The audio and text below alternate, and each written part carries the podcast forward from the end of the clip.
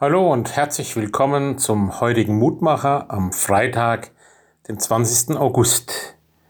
Wir hören auf die Losung aus dem zweiten Buch Chronik, Kapitel 25, Vers 8.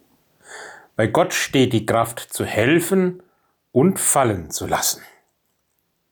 Ein Wort eines unbekannten Propheten an den König Amasja, der in der späteren Zeit des Königreiches Juda als König regierte.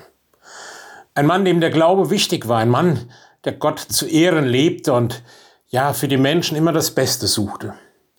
Ein Mann, der aber durch seine Erfolge auch Versuchungen und Anfechtungen ausgesetzt war. Kampf gegen die übermächtigen Feinde aus dem Osten, aus Assyrien, verstärkte sich immer mehr auf seine Intelligenz, auf seine scheinbar so große Gabe, mit wenigen Soldaten die Feinde zu vertreiben, zu besiegen. Immer mehr setzt er sich auf seine Möglichkeiten und versprach dem Volk ja große Siege und Triumphe. Doch unsere Versprechungen sind Wind. Ein Narr, wer sich auf Menschen allein verlässt, wer sich auf sein eigenes Herz verlässt, ist oft genug betrogen.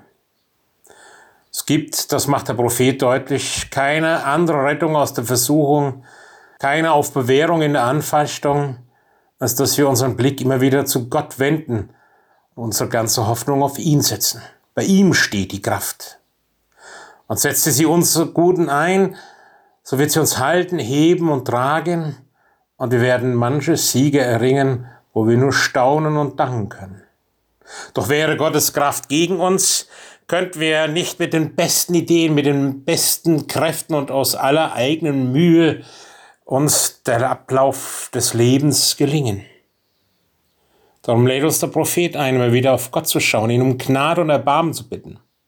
Und wir haben ja Jesus Christus, den Sohn Gottes, der uns Gott ganz neu aufgeschlossen hat. Seht, der Vater, er hat euch lieb.